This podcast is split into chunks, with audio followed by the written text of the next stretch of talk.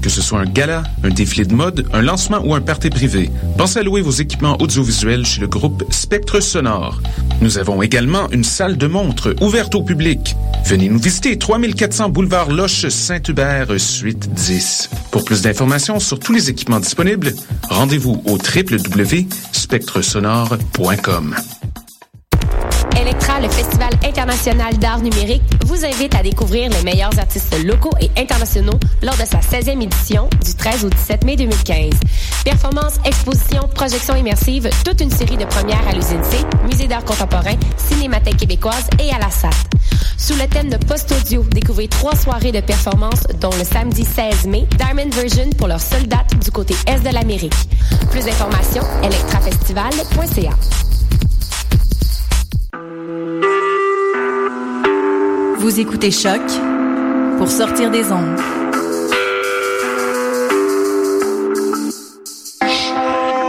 Podcast, musique, découverte. Sur choc.ca.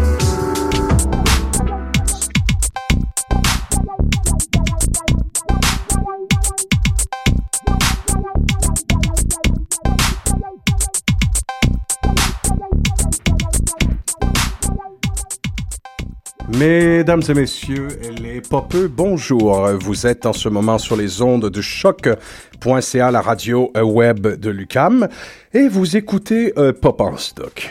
Pop en stock, c'est l'extension de la revue numérique portant le même nom, qui est en tout point unique euh, en son genre sur les internets francophones. C'est un ouvroir de théorie culturelle et un espace de vulgarisation pour les études les plus pointues portant sur la pop, tout domaine de fiction euh, populaire contemporaine confondue, cinéma, bande dessinée, cyberculture et télévision. Alors, chers auditeurs, chers popeux, bienvenue à notre numéro 57. Vous êtes avec vos animateurs Francis Ouellette au micro en ce moment et... Hein? Hey, que ça fait du bien de te voir, toi. Jean-Michel Bertion. Salut! Au sommet de son énergie. Jean-Michel, un... bon. hey, deux... ça n'a de rien, ni connu. Trois heures sur Daredevil. Rien ne pourra nous écraser. Rien ne pourra rasséréner nos, nos élans. Eh Donc, oh. cette semaine, notre deuxième émission, euh, telle que promis, sur Daredevil, en compagnie euh, de la même équipe. Euh, on aura le plaisir plus tard, pour aborder la question, euh, d'avoir Mathieu Ligoyette. vous le connaissez tous. C'est le critique de cinéma le plus pertinent de ce, du site web, de la revue web de cinéma, Panorama Cinéma, et un spécialiste sur la question BDic locale. On pourrait commencer, on, pour, on pourrait ambitionner en faisant la blague que Mathieu Ligne est le, le seul, et le, ben, le premier et le seul super critique euh, de l'histoire de la scène montréalaise. J'accepte la blague. Moi, je suis correct avec Elle euh, passe le jury. Et... Et, euh, et, et nous aurons de- le plaisir de retrouver à nouveau Clément Pellissier, qui est d'ailleurs, envie de te représenter à nouveau, pour ceux qui n'ont pas écouté l'émission la semaine dernière, Clément fait partie du ISA de Grenoble, donc l'imaginaire imaginaire et socio-anthropologie, anciennement le CRI, Centre de recherche sur l'imaginaire, et c'est un jeune chercheur sur les super-héros qui vient tout juste de publier euh, un, texte, euh, le, voilà, deux semaines sur Batman, et j'ai euh, fort l'impression que nous allons te relire régulièrement sur le, le site web de Pop en Stock, n'est-ce pas? Ton impression est vérifiée et c'est un plaisir d'être à nouveau avec vous. Ah mon Dieu, qu'on va aller dans le vif du sujet en ce qui concerne euh, ce qui nous reste à dire sur Daredevil. Vif, Donc, rouge, avec- Ah, hein? Hein? Donc, avec l'émission de la semaine dernière, euh, nous avons eu le temps de euh, couvrir euh, l'essentiel de ce qui était le plus important à savoir à propos du Daredevil de- des premiers temps, donc de l'âge d'argent et de l'âge de bronze, pour ceux qui ne le sauraient pas, soit dit en passant. Crash Course rapide. On considère qu'il y a une série d'âges dans le comic book euh, euh, qui vont d'une décennie un peu plus. Euh, l'âge l'âge d'or, donc généralement on considère que ça va de, de la fin des années 30 à peu près jusqu'à la fin des années 40. Euh, tout de suite après, avec une série de thèmes aussi, une façon d'aborder la structure de la bande dessinée. Euh, l'âge d'argent avec euh, ses concepts cosmiques et, sa, et son sens de l'aventure, ses excellentes histoires d'horreur. Euh, l'âge de bronze commençait une réflexion sur euh, le contexte social dans lequel évoluaient les super-héros et pavait la voie pour ce qui serait euh, l'âge, donc il y en aura eu plein d'autres aussi, des petits âges entre-temps, mais un grand bloc de ce qu'on appelle l'âge moderne, que plusieurs aiment appeler aussi tout de suite après The Dark Age, l'âge sombre qui suit l'âge moderne, euh, mais que plusieurs spécialistes aiment appeler l'âge du déconstructionnisme ou du déconstructivisme du, euh, dit, euh, de la dite figure du super-héros. Donc, on, on a couvert l'âge d'argent jusqu'à la fin de l'âge de bronze pour Daredevil. C'est intéressant cette question-là de l'âge parce que euh, des C'est gens c'est en jamais si études, là- sévère que ça. hein, Non, c'est ça. Ben, un peu comme on disait la semaine dernière. euh, la semaine dernière. Ben oui, la semaine dernière. Wow. Euh, par rapport à la porosité de l'histoire ou le flux et le, le- le flou. Mais euh, ce que je trouve très intéressant, c'est que cette idée-là d'avoir déterminé les âges, ça venait d'abord et avant tout de, de la volonté de collectionner. Ouais. On a commencé en disant comme ben, les Golden Age ont un, un- un plus important ratio de prix que les Silver Age, ainsi de suite. Mais au fil des années, les gens ont vraiment réussi avec euh, cette, cette initiative mercantile-là à peaufiner l'idée. Puis là, c'est rendu que Ça a ennobli les termes. Exactement, des gens comme Paul Lovitz, des gens comme, euh, euh, pas Mark Guggenheim, pardon, euh, Evanier, Mark Evanier, qui sont vraiment mis euh, comme tâche individuelle de, de systématiser ce système-là. Ah, Et il y a même euh, des auteurs, il y a même des auteurs qui ont décidé de pousser la réflexion, Oui. de réfléchir sur les différentes époques. Par exemple, euh, euh, citons Grant Morrison avec sa, sa mini-série de quatre numéros vraiment absolument brillante qui s'appelle Flex Mantalo, qui est disponible enfin dans une édition digne de ce nom, paperbacké depuis quelques années seulement. Il y a eu une, une, une édition anniversaire parce qu'il y a des problèmes légaux autour de cette bande dessinée-là. Moi, ce que j'apprécie avec le fait de l'avoir en floppy, donc en numéro individuel, c'est que chacun des numéros euh, représente, autant au niveau de son design, de sa page couverture, que de son ton, les quatre grands âges du comic. Donc, âge d'or, d'argent, de bronze et l'âge moderne. Même euh, les pages couverture annoncent d'entrée de jeu le, thème. Donc, par exemple, quand on arrive au numéro 3, c'est clairement un pastiche du Dark Knight Returns de... euh, la, page couverture est un pastiche du Dark Knight Returns de Frank Miller, mais le, la page couverture est signée. Elle est faussement signée par l'artiste. Donc, déjà, la notion mercantile est euh, déjà sous la notion euh, mercantile qu'elle est... euh, émerger justement de l'âge sombre ou de l'âge moderne est déjà euh, euh, réfléchi par certains auteurs. Donc, puisqu'on parle de déconstruction, il sera question aujourd'hui de déconstruire le personnage qui est Daredevil et euh, de le déconstruire alors qu'il n'est qu'une... Il est, entre autres, une déconstruction euh, justement euh, à l'âge moderne. Euh, D'ailleurs, mentionnons-le tout de suite, précisément parce qu'il est une déconstruction, il est en quelque sorte une critique Daredevil du genre super-héroïque et du super-héroïque dès que nous arrivons au cœur des années 80. Il y a une volonté chez les auteurs de s'adresser sérieusement et d'adresser sérieusement et violemment l'apport culturel et tragique euh, du genre super-héroïque. Donc, comme on le disait euh, la semaine dernière, à la fin de l'âge de bronze, des histoires avec un contexte social plus riche, euh, mais plus simple à la fois, émergeaient autour de l'auteur Neil, Dennis O'Neill et de l'artiste Neil Adams. Euh, Batman se faisait de plus en plus streetwise. Euh, par exemple, euh, au tournant des années 70, euh, particulièrement au en 1973, l'incarnation contemporaine telle qu'on la connaît du Joker refaisait surface. Et euh, le clown, euh, le clown du crime, redevenait euh, pour la première fois depuis les années 40 un psychopathe extrêmement dangereux, mais aussi un personnage qui est connecté aux activités criminelles, un mafieux.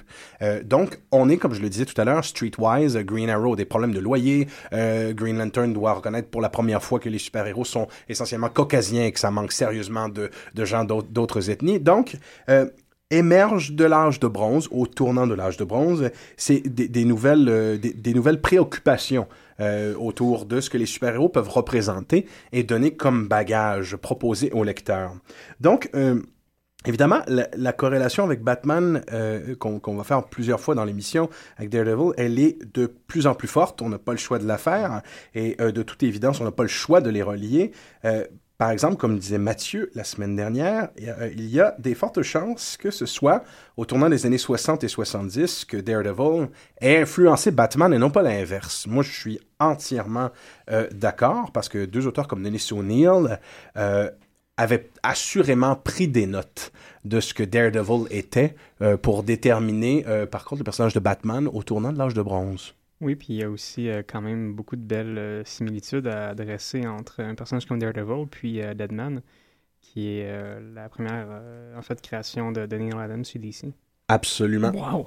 Donc, dé- déjà, euh, on arrive, on trotte vers l'âge de bronze. Yeah, et Surtout que c'est le même personnage dans Earth X. Si je me rappelle bien, les deux incarnations se rencontrent, puis Daredevil. Ah non, mais non, c'est vrai, c'est pas Earth possible. X. Euh, non, mais il- les costumes se ressemblent. C'est plutôt Ah ça. oui, oui, oui, les C'est costumes ça. se ressemblent Ouais. Deadman puis Il y a Daredevil se quelque ressemblent un chose peu, dans, ouais. le, dans, le, dans le Ouais. traitement du personnage, Ouais. pas, pas- pas dans les pouvoirs, puis dans tout ça, mais, mais il, y a, il y a- il y a un rapport euh, à la vie, à la mort, au, au- sacré, Mhm. euh, qui est, euh, je veux dire, il y a clairement des connivences, puis à la limite, ces, éléments-là présents euh, chez Deadman à la fin des années 60 ne sont pas tellement chez Daredevil à cette époque-là, Euh, mais euh, peut-être qu'après ça, bon, euh, les, les, les, les, les scénaristes qui vont suivre sur Daredevil, par exemple Denny O'Neill, qui va d'abord éditer Daredevil pendant, euh, on va en parler sûrement tantôt, pendant tout le règne de Frank Miller, et qui va ensuite écrire le personnage, c'est certain que, bon, Denny O'Neill, Neil Adams, il y a, il y a- tout, ce- tout ce monde-là se parlait, puis il y avait des influences Ça semble euh, logique. Oh, oui, connexes. là. Donc, pour refaire une petite cartographie, Daredevil aura sans doute influencé Dennis O'Neill et, et Neil Adams. Dennis O'Neill et Neil Adams révolutionnent euh, l'âge de bronze. Et là, l'ironie que vient de l'information que de souligner Mathieu Lee, à mon avis, est, est- est- vitale. euh, parce qu'il est assez savoureux de constater qu'après la période où les ventes de Daredevil déclinaient, donc euh, les, il y avait euh, tout de suite après la période où Gene Colan le dessinait, euh, Daredevil commence à perdre sérieusement son intérêt. Les, euh, les, gens ne savent pas trop, les créateurs ne savent pas trop où mener le personnage. Donc, Frank Miller commence à illustrer euh, le titre sur euh, des scénarios de Roger McKenzie. Là où ça devient intéressant, c'est que de façon sporadique, on va voir durant toute la période où Frank Miller est un illustrateur pour Roger McKenzie, Frank Miller prendre la place de Roger McKenzie, s'imposer, donner une atmosphère à cette bande dessinée-là, euh, lui convier un, un je ne sais quoi de profondément inquiétant qui échappait de toute évidence à Roger McKenzie, jusqu'à ce que Frank Miller dise à l'auditeur en chef de cette année-là, Dennis O'Neill, euh, qui, euh, qui serait très intéressé à illustrer et à écrire le titre au complet. Donc, Dennis O'Neill euh, fera rien d'autre que congédier euh, Mackenzie. Ouais. Là, là, ça devient intéressant. C'est est triste quand même. c'est très triste. Sans pas le job. Je pense qu'il il lui permet même pas de, de finir, de wrap up son Non, storyline. pas du tout. Non, C'est effectivement. ça. Il est comme un espèce de gros euh, du jour au lendemain. qui- Ça recommence, ben pas du jour non, mais c'est mais c'est- le c'est mois. vraiment terrible parce que c'est vraiment un takeover sauvage. Ouais, c'est Euh. Frank Miller s'est imposé comme artiste, mais avec le tempérament qu'on lui connaît, euh, il a imposé assurément aussi une façon de travailler. On, on le sait, on connaît l'homme. C'est que contra- contrairement au, euh, au, euh, au changement de, de direction qu'on peut voir en général dans, dans la bande dessinée américaine, euh, celui-ci se fait littéralement en plein milieu d'un numéro. Oui. Euh, Ouais, c'est ça. le début du numéro, c'est avec euh, ce, ce- ce- ce vieux bonhomme là, dans la soixantaine qui a perdu son job puis qui n'a pas d'assurance emploi, euh, The, The Molar, qui a créé un, un, un- habit pour pouvoir aller justement se venger de son ancien patron. Puis euh, l'histoire dure à peu près peut-être 17-18 pages. Elle se termine. Ça, c'est la dernière histoire concrètement de Roger McKenzie. Euh, puis après ça, tu as une espèce de, de 5-6 pages où on raconte à nouveau l'origine du personnage, ses pouvoirs, euh, qu'est-ce que font ces, ces Billy Cobb, comme c'était vraiment d'office hein, chez Marvel à cette époque-là, Mhm. où est-ce qu'il fallait faire un recap des fois pour un nouveau lecteur. Puis, euh, puis fort probablement que c'est à partir de cette petite historiette-là que, que Frank Miller a pris, a, pris, le- a pris le contrôle de la série. En, en fait, en fait, tout à fait. Parce que Mauler est un personnage très intéressant, ce, ce- ce- ce vieil homme qui, qui, veut, qui veut se venger. Il y avait vraiment, je veux dire, une, une espèce de discours sous-jacent social qui était très Ouais, intéressant. ben, c'est un personnage- Jamais déployé. mais- C'est un personnage typique de l'âge de bronze. Justement, quelqu'un avec des préoccupations sociales qui sont celles de n'importe quel individu, euh, de n'importe quel être humain.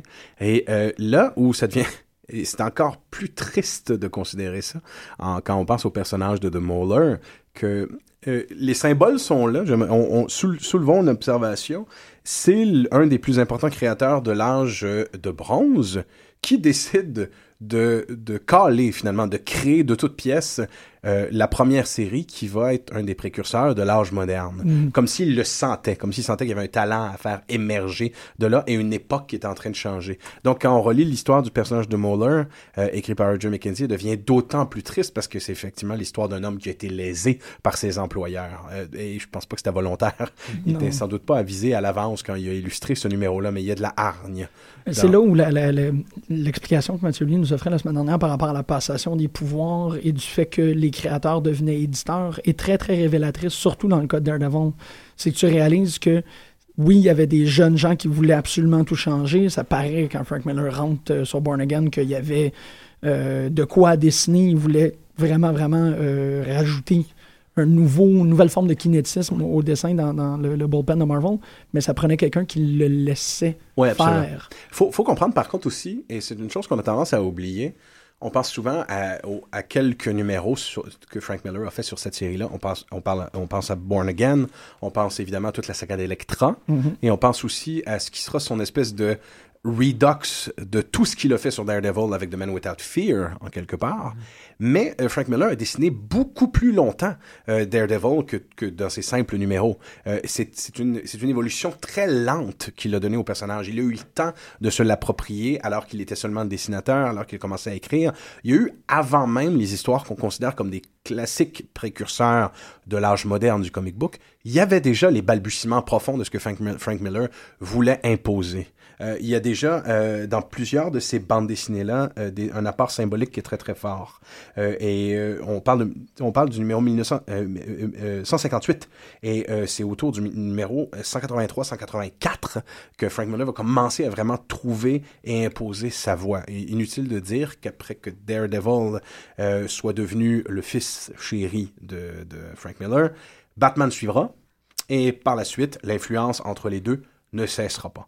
La version moderne de Daredevil est née, et c'est celle qui va dominer jusqu'à nos jours, jusqu'au show de Netflix, euh, qu'on réserve évidemment pour la dernière partie de l'émission, qui est une apologie complète et totale du euh, Daredevil de Frank Miller. Ce qui, m'a toujours, euh, moi, frappé dans ma découverte de, de Miller, c'est qu'en fait, je me suis pas intéressé prioritairement à ce qu'il avait fait sur les super-héros, sur Batman, sur Daredevil. Là où euh, le style et la façon de travailler de, de Miller m'avaient vraiment interpellé, c'est étrange à dire, mais c'est sur Robocop.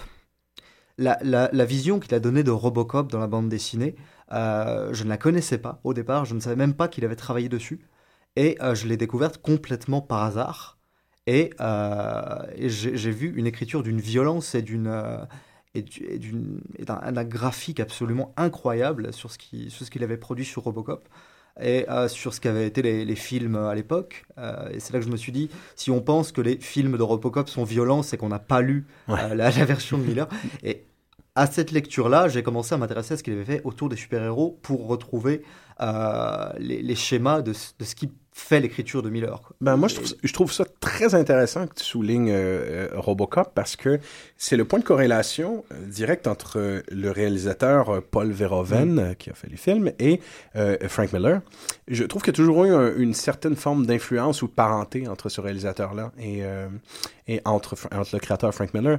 Euh, par exemple, euh, À part que Verhoeven n'est jamais devenu facho. non, effectivement, Verhoeven n'est jamais devenu facho. Plutôt l'inverse, d'accord. en fait. Euh, il faisait, au- longtemps, on a cru que Frank Miller faisait critique du fascisme. Longtemps, en fait.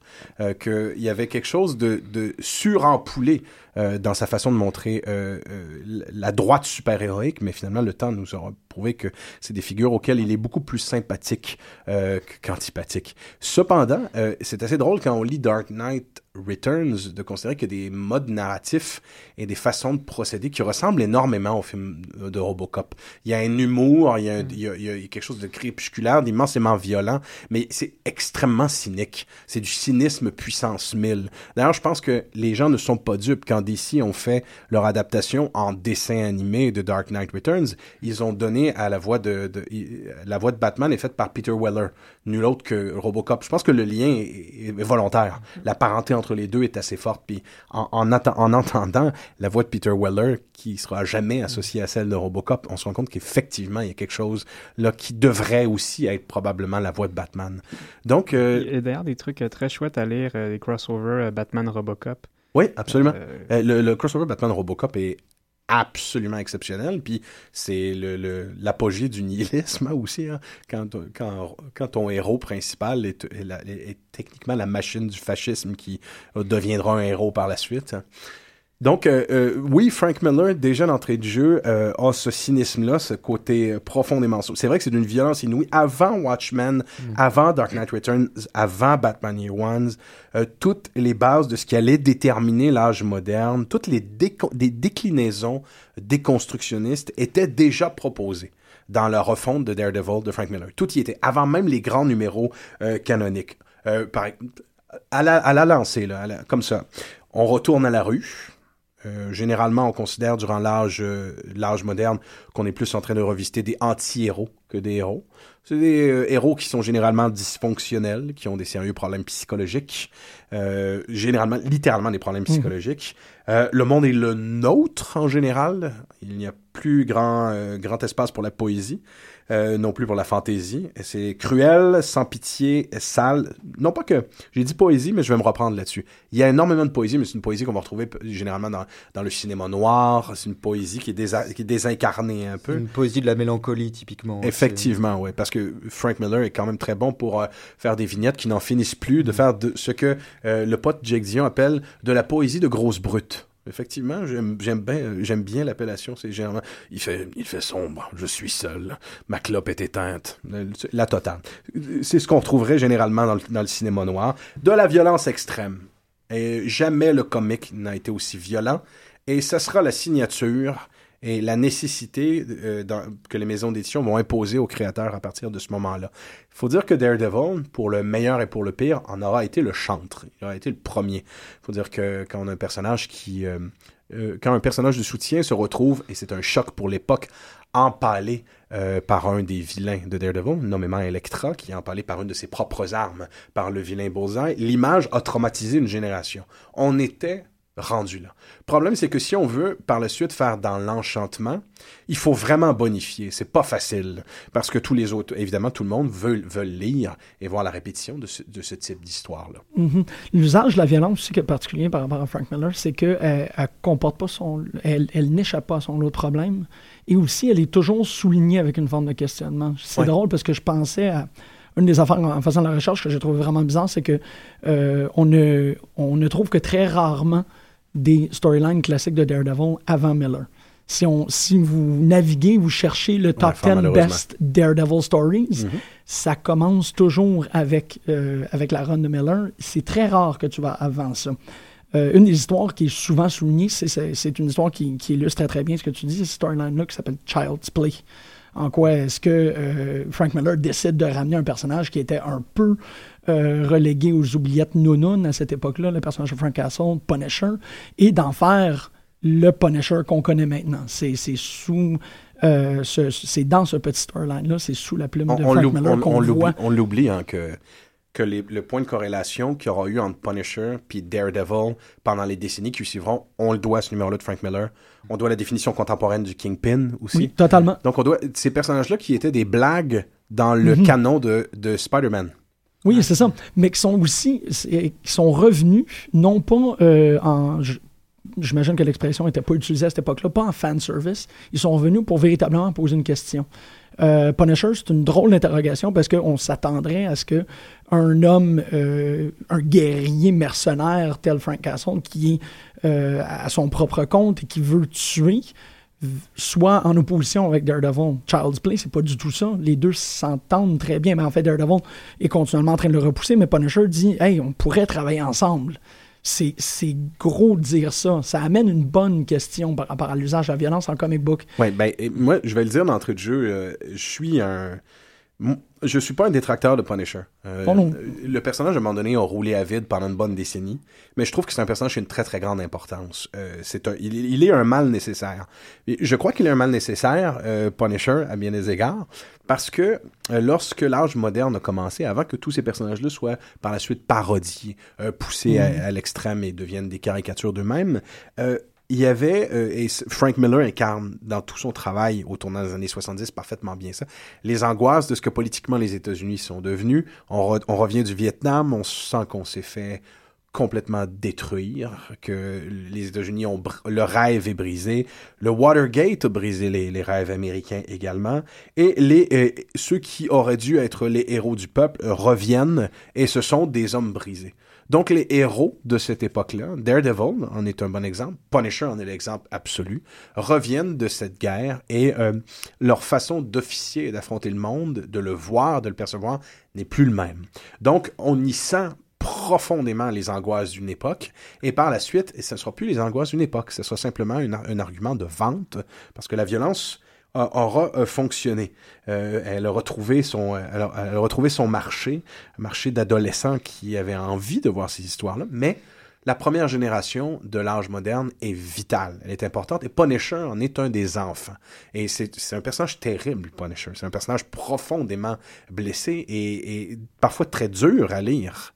Et par rapport à ce que tu dis, Francis, je trouve que l'ère moderne, c'est cette ère de questionnement, c'est cette ère de profonde mélancolie, parce que les personnages, et chez Frank Miller, c'est sa marque de fabrique, sont sans arrêt comme sur un, filin au-dessus du vide, et ils sont au bord du basculement euh, s'ils ne prennent pas garde à ce qui, à ce qui va se passer. Mais leur choix n'est pas toujours en cause, parfois c'est juste le sort qui leur tombe dessus, et ils ne peuvent rien faire. Et je trouve qu'un personnage comme Punisher qui a une forme de justice finalement. Tout comme Logan peut en avoir une. Wolverine a sa forme de justice, même s'il a une façon violente d'agir, une façon qui parfois le sépare du restant d'X-Men. Je trouve qu'un personnage tel que ces personnages-là mettent le héros, le héros droit dans ses bottes, le héros qui refuse de tuer, le héros juste par excellence, ils le mettent en face de doute, ils le mettent à l'épreuve de, euh, de leurs codes moraux. Et je crois que c'est très important. Je sais pas que je fasse une apologie de la violence, c'est pas, c'est pas du tout mon propos. Je dis simplement que c'est important euh, dans notre ère moderne, dans notre ère contemporaine, d'avoir des héros qui risquent de trébucher. Parce qu'il faut qu'ils se posent des questions, il faut, pour que la machine continue à fonctionner, il faut que ces questions-là soient clairement Absolument. posées. Tu vois, quand, quand tu as évoqué ce numéro-là euh, avec Punisher, Jean-Michel, je le trouve particulièrement important, ce numéro-là, parce qu'à partir du moment où Punisher apparaît, il deviendra cet, cet élément moral qui remet en question Oui. la façon de fonctionner de Mm. Daredevil, et vice-versa. Parce qu'on se rendra compte que même sous Frank Miller, même sous cette, cette ère qui est très sombre du personnage, le héros reste, jusqu'à quelques exceptions près, absolument noble. Daredevil restera noble comme il le fut dans les premiers jours. Donc, euh, il y a un plaisir. On est à une époque on disait du déconstructionnisme. J'ai l'impression que Miller aime. Miller aime faire, faire- non pas seulement déconstruire et décomposer ses personnages, mais les faire souffrir, les pousser à leur dernier retranchement. La souffrance, la souffrance christique, la souffrance judéo-chrétienne est le thème de prédilection de Frank Miller. Et bien avant que les numéros deviennent des espèces de gros numéros classiques, euh, au détour de ça, je relisais justement euh, pour les besoins de l'émission des numéros de Frank Miller que je n'avais jamais lus. Et j'ai euh, eu un gros choc euh, au numéro 170 qui s'appelle The Kingpin Must Die, qui est un excellent numéro. L'idée de Corde d'être suspendu constamment de, cham- de, de- de choix moraux. Le numéro au complet est, est au- autant au niveau du dessin, parce que ça se passe essentiellement sur des toits, sur des fils électriques, euh, autant au niveau du dessin qu'au niveau du propos. C'est exactement ce qui est illustré. Et il y a deux pages, la page 26 et 27 que je vous décris, qui m'a scié. Euh, je je, je m'attendais pas à ce que Frank Miller fasse dans ce raffinement-là à l'époque au niveau symbolique. Euh, ben, Bullseye tire purement et simplement sur Daredevil du haut d'un toit, et Daredevil tombe à la renverse, et tout ce qu'il a alors qu'il agite pour essayer de se retenir, c'est le drapeau des États-Unis. Mais en se tenant sur le drapeau des États-Unis, en se disant, j'espère qu'il va tenir le coup, le drapeau déchire et Daredevil continue sa chute. Donc avec un morceau, c'est le symbole du pays, c'est le symbole de l'époque, c'est ce le symbole du combat que va devoir mener Daredevil. Avec son morceau de drapeau des États-Unis déchiré, va s'accrocher à une, fameuse et éternelle tête de gargouille qu'on retrouve dans toutes les bandes dessinées où il y a des héros nocturnes. Euh, on retrouve les héros qui sont littéralement à côté, qui sont, qui sont sur ces têtes de, de, de gargouille en attendant de pouvoir sévir sur un viol. On, on le voit essayer de se retenir sur la gargouille. Ça ne fonctionne pas, le drapeau déchire à nouveau. Et Gargouille qui habituellement orne des cathédrales. Oui, et qui est une dire- figure de protection, qui est un démon protecteur. Exactement. Donc, euh, la patrie ne suffit pas, la Ouais. foi non plus. Non plus. Puis euh, il continue sa chute. Le, le nihilisme est là. Et Mm. le nihilisme va à ses ultimes retranchements. Euh, ceux qui sauvent la vie de Daredevil, c'est un camion d'ordures. Il tombe dans les déchets, dans les pommes, et le numéro est fini. Le symbole est fort, le symbole est puissant, et pour moi, c'est ça la run de Frank Miller sur euh, Daredevil. Et surtout que l'ennemi là en question, c'est Bullseye. C'est euh, c'est pas n'importe quel ennemi. Il a, il a une place importante dans l'univers de Daredevil, déjà parce que c'est celui qui est censé ne jamais louper son coup. Absolument. Et en plus, euh, c'est euh, sous, sous le règne de Frank Miller, il est malade. Il a, il a une tumeur qui le, qui le pousse à des crises de folie euh, régulières. Daredevil est forcé de lui sauver la vie par, toujours dans cette perspective de ne jamais tuer, de ne jamais détruire. Et moi, en corrélation avec cet épisode-là, je, je t'en parlais dans la préparation de l'émission, euh, je pense à l'épisode de la roulette, l'épisode 191. Je pense que c'est le moment charnière qui a bouleversé l'époque. Qui ça. est terrible, absolument, Absolument. terrible. Je l'ai relu et tout grand garçon que je sois, je- j'en ai tremblé de- de- au, bout de, au bout de mes bras avec la bande dessinée. Cet épisode est terrible parce que Daredevil n'a jamais été aussi proche. Déjà, il est, il est cruel parce que pour vous faire le pitch en, en- quelques mots, euh, Daredevil va rentrer dans la chambre, dans la chambre d'hôpital où se trouve Bullseye mortellement blessé et il va jouer pendant tout l'épisode avec lui à la roulette, euh, la roulette russe, avec un revolver et il va lui raconter l'histoire d'un euh, d'un enfant d'une douzaine d'années qui, euh, qui s'est encanaillé, qui, admire Daredevil au point d'en être psychologiquement troublé et de se prendre euh, pour Daredevil. Et c'est un épisode qui est absolument affreux parce que Daredevil fait preuve ici d'une cruauté, d'une oui, violence psychologique envers Bullseye que je n'avais jamais vu encore avant ça chez, chez le personnage. Il est, euh, il est au, bord de, il est au bord de la folie, il est au bord du précipice, euh, et il ne, il ne sait plus lui-même qui il est. Et le regard, le- le- le- les gros plans, la- l'application apportée au regard des personnages est absolument fantastique. Bullseye est terrifié. Euh, il est sous les bandages et on ne voit juste que ses yeux. Et ses yeux témoignent toute la peur du monde. C'est absolument psychologiquement troublant, je vous assure. Si vous avez l'occasion, lisez cet épisode parce que c'est une claque psychologique euh, intense. J'aurais même tendance à faire de ce numéro, euh, plutôt informellement, le numéro qui, euh, qui annonce l'époque qui viendra. C'est ce numéro-là. C'est là où le... Pourquoi? Parce que quand on voit la page couverture, euh, du moins les éditions françaises nous montraient Daredevil avec un revolver. Le même, revolvi- euh, le même type de revolver démesuré que, que tenait Dirty Harry. Donc on se dit, oh, ok, je sais pas le nom des revolvers, je suis désolé, mais on se dit, ok, là on est dans le vigilantisme. On commence officiellement la course vers le vigilantisme. Un Magnum. Mais qui dit, qui dit évidemment, euh, un 44, c'est ça? Euh, qui dit donc. euh, 355. Dans la roulette, c'est un 38. Merci, merci. Donc, qui dit, euh, qui dit évidemment euh, partie de roulette russe va penser au film de Chimino, Ouais. très souvent, euh, Deer Hunter. Donc, il est impossible de ne pas faire la corrélation avec le cinéma de ces époques-là, de toute une, de, euh, euh, tous ces, euh, ces, ces BDS-là, Frank Miller, le premier, vont se répondre assez agressivement de Taxi Driver. Ouais. Les, Ro- Rorschach, euh, par exemple, ne- n'est rien d'autre qu'une extension de Travis Bickle, de Taxi Driver, jusqu'à Before Watchmen, qui ose justement euh, faire le- le- l'annoncer, cette corrélation-là, euh, à un moment où Rorschach prend un taxi qui est conduit par Travis Bickle. Et Travis Bickle de dire à Rorschach que Mais moi, j'ai pas le courage de faire ce que tu veux, peut-être comme que- ce que tu fais. Peut-être qu'un jour, je vais arriver, je vais y arriver. Donc, c'est- beau de, de, de voir. Ce sont tous des, des God's Lonely Men. Oui, c'est exactement, c'est les God's Lonely Man et c'est les, ce sont les enfants du Vietnam, le cinéma, de, de- particulièrement le, le cinéma avec De Niro et Pacino, de Serpico à, à Taxi Driver, fait le constat d'une société complètement pourrie où des gens sont retranchés euh, dans le coin à essayer de survivre. Miller en est aussi directement l'enfant. Clairement, il a vu son cinéma noir, il a vu son cinéma de guerre. Euh, déjà, certains des tics d'illustrateurs dans ce numéro-là vont apparaître les, les fameuses euh, les fameux stores verticaux qui font rentrer des lignes horizontales euh, d'éclairage qui deviendra une signature attribuable à Miller. Euh, la tentation du noir et blanc est là. On a beau être dans la couleur, on a envie de faire du noir et blanc, c'est évident. C'est complètement épuré, en fait, euh, pour, la, pour la majorité du numéro, euh, du numéro roulette, donc le numéro 191, il y a à peu près pas de décor. Euh, on est dans l'épure totale, c'est soit des arrière-plans de blanc, soit des arrière-plans de noir. C'est comme si on était carrément dans la déconstruction euh, du personnage. Euh, essayer de trouver qu'est-ce qui était euh, au fond de tout ça, euh, qu'est-ce qui constituait vraiment, quelle était l'essence fondamentale en creux de Daredevil et de Bullseye, de la rivalité entre ces deux personnages-là. Quand on arrive à la fin du numéro, puis il dit, tu sais, we're stuck together, c'est un truc qui va revenir mille fois après, particulièrement avec le Batman et le Joker, ce discours-là de tu- t'es mon arc enemy et on est pris ensemble dans cette espèce de monde de fous. Mais encore, Mathieu, on l'attribue, cette ligne-là, à plus, plus spontanément à Batman et à Joker. Encore, c'est un cas où Daredevil le fait avant. Ah oui, tout à fait. Par la suite, euh, Dare- euh, Batman en fera sa manne. Nous sommes inséparables. You complete me. C'est- après que ça C'est vient. c'est- c'est un élément que Nolan a complètement repris d'ailleurs dans, Ouais. euh, dans The Dark Knight. C'est- Ouais, ouais, C'était ouais. le discours du Joker mot pour mot. Ouais. Punisher aussi, euh, You Two Clowns Deserve Each Other. Oui, Ouais, absolument. Absolument. Puis c'est, euh, Absolument.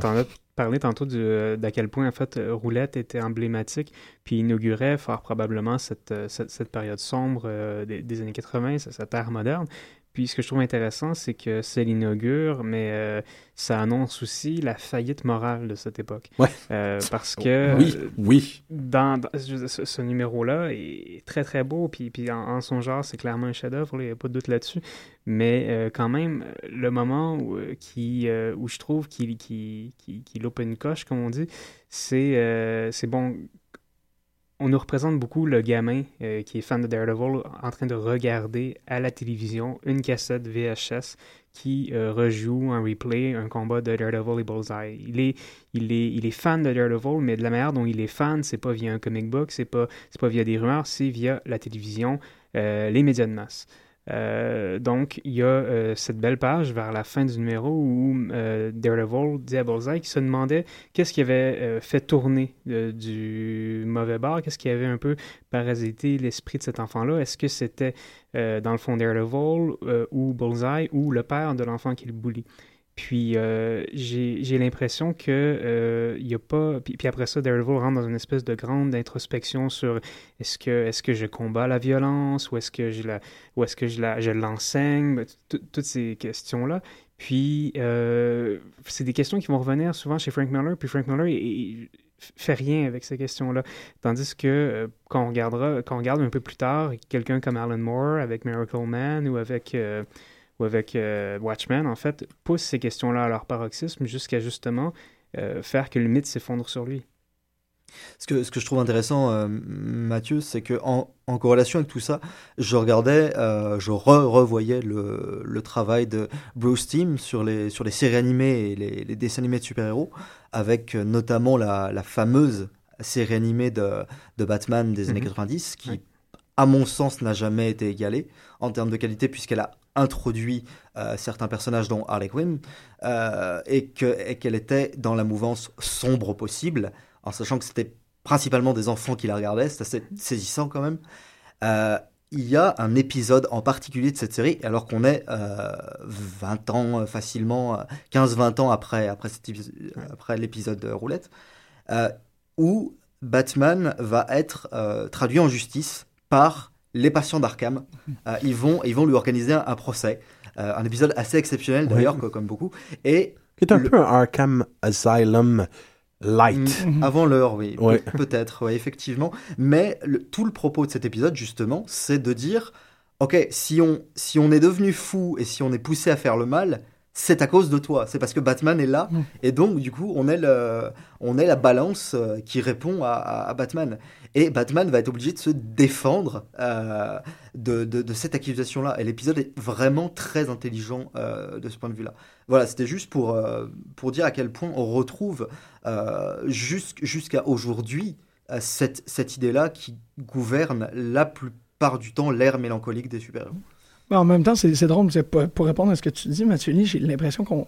C'est Que- Mathieu, c'est pas Mathieu Lee. Ah, on n'arrête pas, hein? On va arrêter de réflexe Mathieu de- Lee. je Ça fait, t'appelle- ça fait des années que je t'appelle Mathieu Je. Lee. Mais c'est parce qu'il y a un trait On, d'union. on s'excusera. Non, c'est Mathieu Ligoyette. Le trait d'union est entre Lee et Goyette. Ok, tu vois, je l'ai mal lu à répétition. Ok, ben Mathieu, Il n'y a rien à faire, hein? On va arrêter. aïe aïe. Euh, parce que je l'ai fait à plusieurs occasions. Attends, je oui, vais le faire oui, encore et je le Ça, sais. mais tout le monde le fait, c'est pour ça que. Ok, cool. All right. Ben, au je moins. c'est- en public pour la première fois. je rougis à la radio. Euh, non, euh, je pense que chez Frank Miller, il y a quelque chose de vraiment intéressant ou une dynamique que- qu'on pourrait annoncer, c'est qu'il a comme ouvert une boîte de Pandore à cette époque-là. Puis en même euh, autant que la boîte de Pandore, on dirait qu'il y avait la solution dans le fond, puis il l'a fermé trop vite. Euh, je sais que je vais faire énormément plaisir à Francis en disant ça. Euh, pour- et tu vas voir, je vais y arriver, Ok. tu vas faire comme oui, oui, oui. Euh, Peut-être pas de cette manière-là, mais ça, c'est une caricature un peu, un peu évidente. Qu'est-ce que c'est qu'est-ce que j'ai l'impression qui est arrivé avec Miller? Là, je, fais, je fais la grosse caricature, puis la parodie du gars, c'est que c'est quelqu'un qui a réagi. il a réagi à une époque. Il a voulu parler de ces trucs-là que tu mentionnes, Francis, ce malaise-là de, de, l'exception américaine. Euh, il, il, a voulu réagir. Il est sorti avec ses tripes, mais euh, différemment. Euh, ou du moins, comme pas à l'instar de Moore et, et, et, tous les autres de cette époque-là qui avaient une réflexion aboutie. Lui, il est rentré avec ses tripes et il a formulé une réflexion. C'est pour ça que je parle de la boîte de Pandore, c'est que j'ai l'impression que quand il a fermé la boîte, lui, sa réflexion sur la violence, elle s'est faite dans un comic qui a été très peu lu, c'est Martha Washington. C'est là où que je, je, Oui, oui, oui. non, mais Jean-Michel, je suis d'accord. Je fais, ça je lui a pris comme en- 20 en- ans pour arriver à une réflexion sur la violence. Entre ce que tu disais et ce que Mathieu lit dit, je trouve qu'une conjugaison. Euh, excuse-moi, Mathieu. Aïe, oui, c'est vrai. Il y a une conjugaison importante à faire. Euh, oui, les grands auteurs de cette génération-là ont poussé leur réflexion. Euh, Alan Moore l'a fait de façon magistrale avec Swamp Thing. Mhm. Alors qu'il était euh, dans une éthique de violence, euh, la, violence est transcendée. Mi- Miracle Man aussi. Euh, Frank Miller, je suis tout à fait d'accord, a cessé finalement euh, de- de- d'interroger cette, cette violence-là, de lui donner un sens, de lui donner une construction. Euh, il a simplement continué d'officier en, en, en, en, en écrivant, en dessinant cette noirceur-là. C'est, devenu une espèce d'obsession. Moi, j'ai l'impression que l'homme s'est un peu perdu à euh, ces dernières années dans ses convictions. Mais lorsqu'on lit ce, ce- ce nu- un, un seul et unique numéro de Martha euh, Washington... Goes to War. en fait, c'est, Martha Washington Dies. C'est le numéro où elle Ah, c'est meurt. le dernier là, de Ouais. la série dont Euh, tu parles. on a un frisson dans le dos parce que c'est un seul numéro, c'est un single Mm. issue où euh, Martha Washington meurt et euh, il met, euh, Frank Miller met sur, la main, sur les épaules de ce personnage-là la fin des États-Unis. Mm. Pour Frank Miller, c'est terminé. Euh, le le rêve américain est complètement décédé. C'est la seule fois, effectivement, où il s'est prononcé. Pour lui, c'est très similaire à Clint Eastwood. Pour lui, la génération qui suit est une génération de mollassons qui n'ont plus d'idéologie. Ouais, mais ça reste extrêmement réac comme discours. C'est Ouais. très Puis, réac. Quand, à côté de ça, par exemple, euh, Clint Eastwood, puisque tu le citais. Il euh, est beaucoup moins. Je sais. Ben oui, on regarde, quand on regarde Grand Quoique- Torino. Tout dépendant des Ah, circonstances. je dirais post Gran Torino avec euh, Ouais. American Sniper, c'est plus là. Mais- This chair, this chair is empty. Non, non, mais Mais je suis d'accord avec, je suis d'accord que Gran Torino est pas. il y a des nuances. Là, Oui, oui, il y a dans- des- il y a- dans il y en a. Grand euh, Il y en a et Frank Miller en a plus du tout. Puis, euh, puis oui, Fra- Frank Miller, en fait, c'est un, une espèce de, l'artiste euh, typique, euh, frustré, furieux, en fait, qui, qui dans le cinéma fait certainement penser à des gens des mêmes années comme, comme William Friedkin ou John Milius. Oui. Euh, Des gens qui ont eu une espèce de... de- La poésie de- très de- masculine, hein, oui, c'est hein. ça, exactement. Des, euh, une apologie euh, du corps, de la musculature, euh, des belles femmes qui se frottent contre les... euh, Le cuir. Beaucoup de cuir. Oui, c'est ça. dans, le, cuir. dans le cas. Des, euh, il y a- il y a quand même beaucoup de connivence entre ces auteurs-là. Ouais, absolument. Mais il faudrait juste. Je propose juste une lecture et on finit avec Frank Miller. Lorsque vous ouvrez quoi que ce soit de Frank Miller, euh, essayez de trouver. Il y a quand même du second degré chez Frank Miller. Il y, en a, il y a beaucoup de ses, ses œuvres qui en ont. Et même des œuvres qui peuvent avoir l'air complètement insignifiantes. Par exemple, euh, son passage euh, chez, euh, chez Image Comics sous, sous, sous Todd McFarlane avec Spawn fait évidemment Batman contre Spawn, mais aussi le numéro 11, 14. que je je m'en souviens plus, je suis désolé. 11, Tout- ça arrête là le. Mais tout ça, tout 14, ça, c'est tout ça pour dire que quand, tu, quand on relit Batman versus Spawn, on se rend compte que ce n'est pas une rencontre entre Spawn et, Ba- et Batman du tout. C'est une rencontre entre Frank Miller et, et, McFarlane. Euh, euh, Frank Miller dépose euh, la- l'absence de, de, de, de, de, rigueur, d'idéologie, euh, de, de, de travail bien fait. Mhm. Euh, dans, dans la bouche de Spawn. Il, il représente Spawn comme un jeune punk, quelqu'un qui se croit tout permis, mais quelqu'un qui vient à peine d'arriver sur la scène et qui est incapable, qui pense que euh, tuer tout le monde autour de lui euh, a une fonction, mais euh, qui ça ça n'a pas de fonction. Il n'y a pas de mission. Spawn n'a pas de mission. Donc Frank Miller est en train euh, d'a- d'adresser la génération des Mage Comics et ce que cette génération a fait de son travail à lui. Et Exactement. Batman est tellement aigri, c'est incroyable. Le Batman qui chiale, qui se plaint, qui, f- qui bitch slap sur le bord de la gueule euh, Robin, commence à peu près à partir de ce moment-là. Ouch. Ba- Batman a, a jamais été très, très drôle, très, très porté sur l'humour, mais là c'est vrai que Mi- Miller lui donne vraiment une dimension à, dépressive au possible. hein. Ouais. C'est- C'est vrai que. qui dominera, qui dominera pas, pas, pas loin de 17 ans. Pendant 17 ans, Ouais. Batman, jusqu'à la toute fin des années 2000, euh, jusqu'aux environs de 2003, c'est une vision de Batman qui va rester euh, dominante. Frank Miller y aura euh, contribué. Et une vision Daredevil. Oui, absolument. Également, la vision. Daredevil, est, est- Daredevil, Daredevil, la vision de Daredevil que Frank Miller a instaurée à cette époque-là va faire école. Ça va être très, très long, même plus long pour être capable de sortir ces stigmates-là. Comme on le disait au début de l'émission, on va se concentrer sur le show de Netflix euh, dans quelques minutes plus lointaines. Mais euh, il faut quand même... euh, il faut, il faut quand même dire que plusieurs sources sur Internet citent Daredevil, The Man Without Fear, la, la, la mini-série de six numéros, illustrée de façon magistrale par John Romita Jr., qui channel à ce moment-là l'énergie de son père comme jamais. Euh, il a tout à fait son style, mais il a l'énergie du padre. C'est assez surprenant. Et Frank Miller qui euh, fait euh, ce qui pourrait être en tout et pour tout une espèce d'anthologie où on ressasse les histoires qu'il a déjà racontées, mais il réussit un petit coup de maître.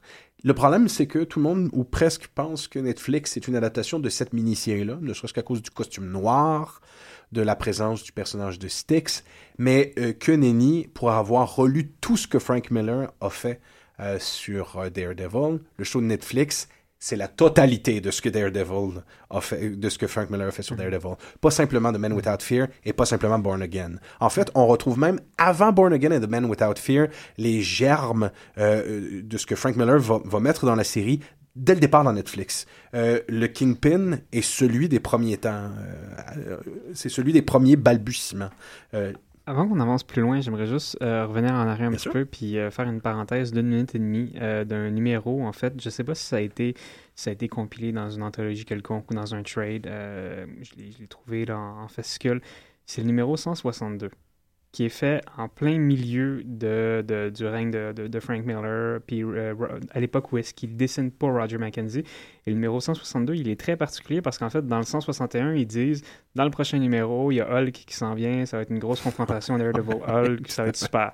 Mais le le 162, c'est pas ça. C'est pas Frank Miller au dessin, puis c'est même pas euh, Mackenzie au, au script. Euh, le, le- le nom du scénariste, là, il- maintenant, m'échappe complètement, mais c'est, c'est, c'est- si je me rappelle bien, c'est un illustre inconnu. Mais le gars qui est au dessin, c'est Steve Ditko.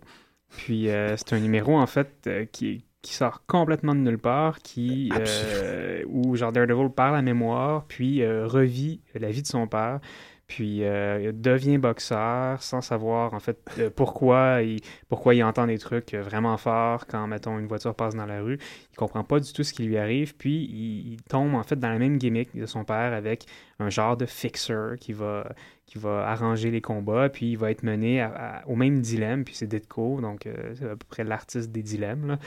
Euh, il va devoir choisir entre je me couche ou je reste debout. absolument. Euh, donc, je voulais juste souligner, c'est vraiment un Non, super mais il, numéro. il est vital ce numéro-là parce qu'il arrive totalement détonnant Ouais. dans, dans une, dans une run qui est très solide et qui est historique. Ouais.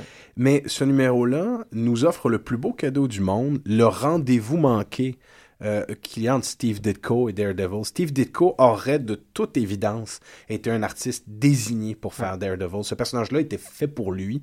Il, il, il aurait probablement, je, je théorise au-delà de toute théorie, là, euh, je pense que Ditko aurait probablement amené Daredevil à des balbutiements qui ressemblent à ce que Frank Miller en a fait au moins 20 ans avant, Ah oui, oui, clairement. si on lui avait donné Quand on carte regarde ce qu'il a blanche. fait avec Spider-Man, par exemple, euh, c'est certain qu'il y aurait eu... euh, Peut-être qu'il y aurait eu trop de ressemblances même. Oui, oui, fort probablement. Mais euh, sinon, il y a le plaisir de voir euh, le, le- le trait de crayon euh, que Ditko donne à Daredevil. On, ce n'est pas le, le Daredevil qui est le surhomme, le surhomme à la Tarzan dont on parlait l'épisode de la semaine dernière. Ouais. C'est Daredevil qui est plus proche du, de, de l'homme effilé, du grand galet, sans pour autant être en- très musculeux, mais sans pour autant être Spider-Man. Ce n'est pas un surhomme. Donc, euh, De- Dernière petite parenthèse, parce, que, parce qu'après ça, j'ai l'impression qu'on va rentrer dans Netflix, puis on Ben, en euh, sort- je pense que probablement, je sais pas si vous aviez l'intention de- d'aborder d'autres runs de Daredevil, mais Ah, je pense oui. qu'il y a quand même quelque Oui, chose de... Peut-être euh, deux petits sauts à faire avant de sauter sur Netflix. ben, c'est Mais ce que vas-y. j'allais faire, en fait. Ah, ben allons-y. Allons-y. Euh, oui, ben il n'y a pas que Frank Miller non plus, hein, qui Non. encore c'est l'idée, euh, la, la légende de Ben, Daredevil. mais- Exactement. Puis en fait, j'aurais voulu aborder, euh, comme, comme cas d'exemple, un tout petit numéro, euh, le 220, qui est écrit par Denny O'Neill, puis euh, dessiné par David Mazzucchelli. Donc, il fera Ah, quelques ouais. années plus tard euh, Born Batman Year Again. One et, et Born Et Again, Born mais Again, ouais. Batman Year One avec, avec Frank Miller chez DC. Puis, euh, en fait, ce qui est très intéressant, c'est qu'entre les deux passages de Miller sur Daredevil, euh, Denny O'Neill, qui, est- qui, est- qui était l'éditeur en fait de Miller, puis qui l'a fait monter chez Marvel, euh, va reprendre les rênes de l'écriture, puis va euh, faire euh, beaucoup de numéros qui sont très intéressants parce qu'il chacun de ces numéros-là, euh, en quelque sorte, s'autosuffit. Euh, c'est vraiment à chaque fois un petit, un petit polar euh, centré autour d'une enquête, puis on va au fond des choses, puis ça se clôt, ça, se, lit, très bien. On n'est pas avec des arcs narratifs là, qui s'étalent comme, euh, comme chez Miller sur, sur, euh, sur 7-8 mois. Puis le 220, il est, très, il est superbe. En fait, le numéro s'appelle Fog. Puis il y a un épais brouillard sur New York. Puis, puis c'est le soir, en fait, où Heather, l'ancienne fiancée de Matt Murdock, est retrouvée euh, pendue avec son fil de téléphone. Puis, euh, puis en fait, Matt va, culpabiliser à fond parce qu'il pense qu'elle s'est suicidée euh, d'abord parce qu'ils ne se sont pas mariés, puis après ça, elle est tombée dans l'alcool. Il y a d'ailleurs le- le- la première planche, en fait, est un, hommage à Citizen Kane. C'est une très belle planche. Puis au, plan où la femme de Kane est retrouvée avec le pot de barbiturique au premier plan, le fameux plan où il y a trois profondeurs de champ qui, sont, qui sont nettes. Puis, euh, donc, c'est ça, c'est un super numéro où Matt, en fait, erre à travers Hell's Kitchen à la recherche de qui ou de pourquoi ou de comment, en fait, Heather serait morte. Puis, en fait, il se rend compte à la toute fin que lui était persuadé d'avoir mis la main sur son meurtrier. Il le tape pour essayer de le faire parler. Le gars, il dit non, non, non, c'est pas moi. Je veux dire, c'est vraiment. euh, tu t'imagines des trucs. Puis finalement, à la toute fin du numéro, euh, Foggy reçoit une lettre euh, qu'il donne à, Matt. Puis la lettre explique euh, en fait qu'elle s'est suicidée en fait par peine d'amour. euh, puis parce que parce que Matt n'a jamais été capable de l'aimer autant qu'elle l'aimait. Puis, puis hyper déprimé, et il se regarde au loin, il ouvre les fenêtres, il laisse entrer le brouillard, puis Danny O'Neill finit avec une belle citation de, de l'apologie de Socrate. sur en fait tout le poids que peut-être de, de, de, mener une vie. c'est ça. Oui. Non seulement cette histoire-là. C'est un super beau numéro. Puis je- Magnifique. Ce qui est très, très dommage, c'est que je crois pas, co- comme beaucoup de ces numéros-là très beaux, je crois pas que ça a été réédité par la suite. Non, ben, parce que justement, c'est- c'est pas la run de Frank Miller, fort malheureusement. Exactement. Puis, puis ce que Frank Miller a fait, c'est- c'est c'est génial, mais ça a aussi tendance à éclipser. Comme, puis ça, c'est c'est- c'est vraiment le grand drame de, de l'histoire du comic book américain. Euh, les, les- les grandes runs, entre guillemets, des, des grands auteurs ont tendance à, à éclipser des, des petits bijoux comme ça qui, euh, qui sont en fait euh, beaucoup plus nombreux qu'on pourrait le penser. Et dans ce que tu décris, on voit clairement à quel point le Kingpin et Daredevil et Matt Murdock sont proches, Ouais. sans le vouloir, dans la considération qu'ils ont de l'amour et dans les peines de cœur qui peuvent, euh, qui peuvent les frapper. Et, et je réserve mon jugement pour Netflix ensuite. J'imagine que, sans vouloir faire une histoire en accéléré post-Frank Miller, euh, je, je, je- je pense qu'il y, a- qu'il y a eu pendant un certain temps une espèce de consolidation euh, d'une certaine intelligentsia geek qui s'est imposée. Euh, dans, le, dans le coin gauche, Joss Whedon, dans le coin droit, Kevin Smith. Euh, deux gens qui étaient adulés par une, une certaine catégorie de geek. Et pour cette raison-là, quand on a commencé pour la première fois à voir ces grands scénaristes, ces scénaristes et réalisateurs qui étaient aimés par toute une génération de geeks commencer à faire de la bande dessinée, c'était des événements. C'était des événements sans précédent. Quand Kevin Smith a fait son numéro de Daredevil, je crois qu'un effet boule de neige a commencé à se faire, tranquillement pas vite. Jusqu'à un degré, c'est quand même ahurissant qu'en 2004, le gars qui incarne Daredevil est un ami personnel de Kevin Smith qui fait, qui faisait du skate avec euh, au New Jersey au détour des années 80.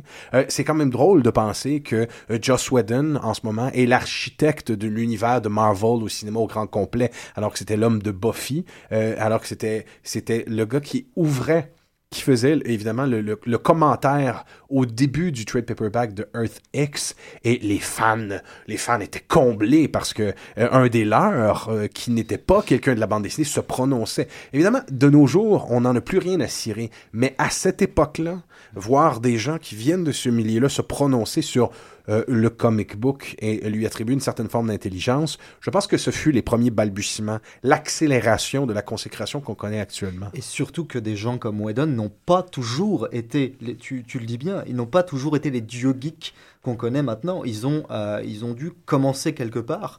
Et, euh, Whedon a eu une période de monsieur inconnu, euh, totalement inconnu.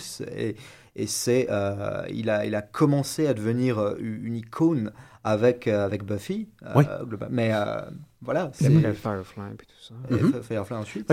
J'ai l'impression qu'au niveau du contenu, il aura fallu Frank Miller, euh, que le show de Netflix reconnaît le contenu euh, que- créé par Frank Miller, mais il aura fallu que la machine soit activée par Kevin Smith en quelque part pour se rendre jusqu'au show de Netflix. Ben, en fait, moi, je reviens un peu par, par rapport à la, la- la réflexion sur laquelle j'ai trébuché la semaine dernière. C'est plutôt cette idée-là qu'on dirait que Daredevil est une euh, propriété intellectuelle très intime, très intimiste. Et euh, c'est particulier parce que c'était dans la grande, le grand euh, branle-bas combat de, ma vie de collectionneur quand Kevin Smith a annoncé qu'il rentrait pour faire Daredevil. Et euh, le, le chant ou le questionnement était tonitruant à cette époque-là. Pourquoi prendre Daredevil? Pourquoi est-ce qu'il ferait ça? Tout le monde était comme, il va, on le sait qu'il veut écrire un comic depuis tellement longtemps. Pourquoi qu'il travaillerait sur cette propriété intellectuelle-là qui, comme on le dit, était encore dans le registre du calque de, Frank Miller? Mathieu? oui, ben en fait, avant de. Pardon. Euh, Désolé hein, de nous faire faire des, des pirouettes arrière depuis tantôt, là. mais avant d'arriver à Kevin Smith, juste un, petit mot pour pas qu'on oublie euh, Anne Nocenti, euh, qui est quand même une des seules écrivaines euh, Ah de comic book très, très à avoir, euh, à avoir réussi en fait à tenir la barre d'un d'une série pendant autant d'années. À ma connaissance, il n'y a aucune femme dans l'industrie du comic book qui a réussi à faire la même chose qu'elle. Puis elle a amené au personnage de Matt Murdock euh, une, une superbe sensibilité, Ouais. euh, puis un réalisme dans euh, la représentation des relations de couple, euh, quelque chose que les, que les auteurs d'avant, malgré leur- leurs efforts tout à fait louables, ont eu beaucoup de difficultés à faire. Anne- euh, c'est important de le mentionner parce que comme ça relie avec ce que Jean-Michel dit, il y a- il y, a un rapport de, de propriété avec Daredevil. Puis ça, Anne Nocenti sur Daredevil, Gail Simone qui se répond totalement de son travail Ouais. de Anne n'existe pas. Ah, C'est- ça, ça l'a donné le feu sacré. Et d'ailleurs, le type d'écriture est, est un peu similaire. Et, et ça aussi, ça se connecte très bien parce que j'ai l'impression que euh, post-Guardian Devil, tout ce qui est arrivé sur Daredevil a une, euh, une résonance dans l'industrie. Et euh, ça, ça fonctionne très bien comme exemple de dire une des premières femmes avec Louis Simonson à avoir œuvré si longtemps en bande dessinée et l'influence directe de, puis sans contredit, la plus importante présentement, peut-être avec G. Willow Wilson. Euh, Kevin Smith, c'est ça, c'est l'arrivée de la, méga vedette qui, se, qui embarque sur un titre. C'est arrivé avant, comme tu disais, Francis, c'est arrivé après, mais je pense que Guardian Devil re- représente ou est un exemple saillant parce que c'était bon. Euh, c'est très fort, c'est de dire il y a quelqu'un de l'extérieur qui va venir œuvrer dans le monde de la bande dessinée. On s'attend jamais au meilleur résultat quand on a des guest stars.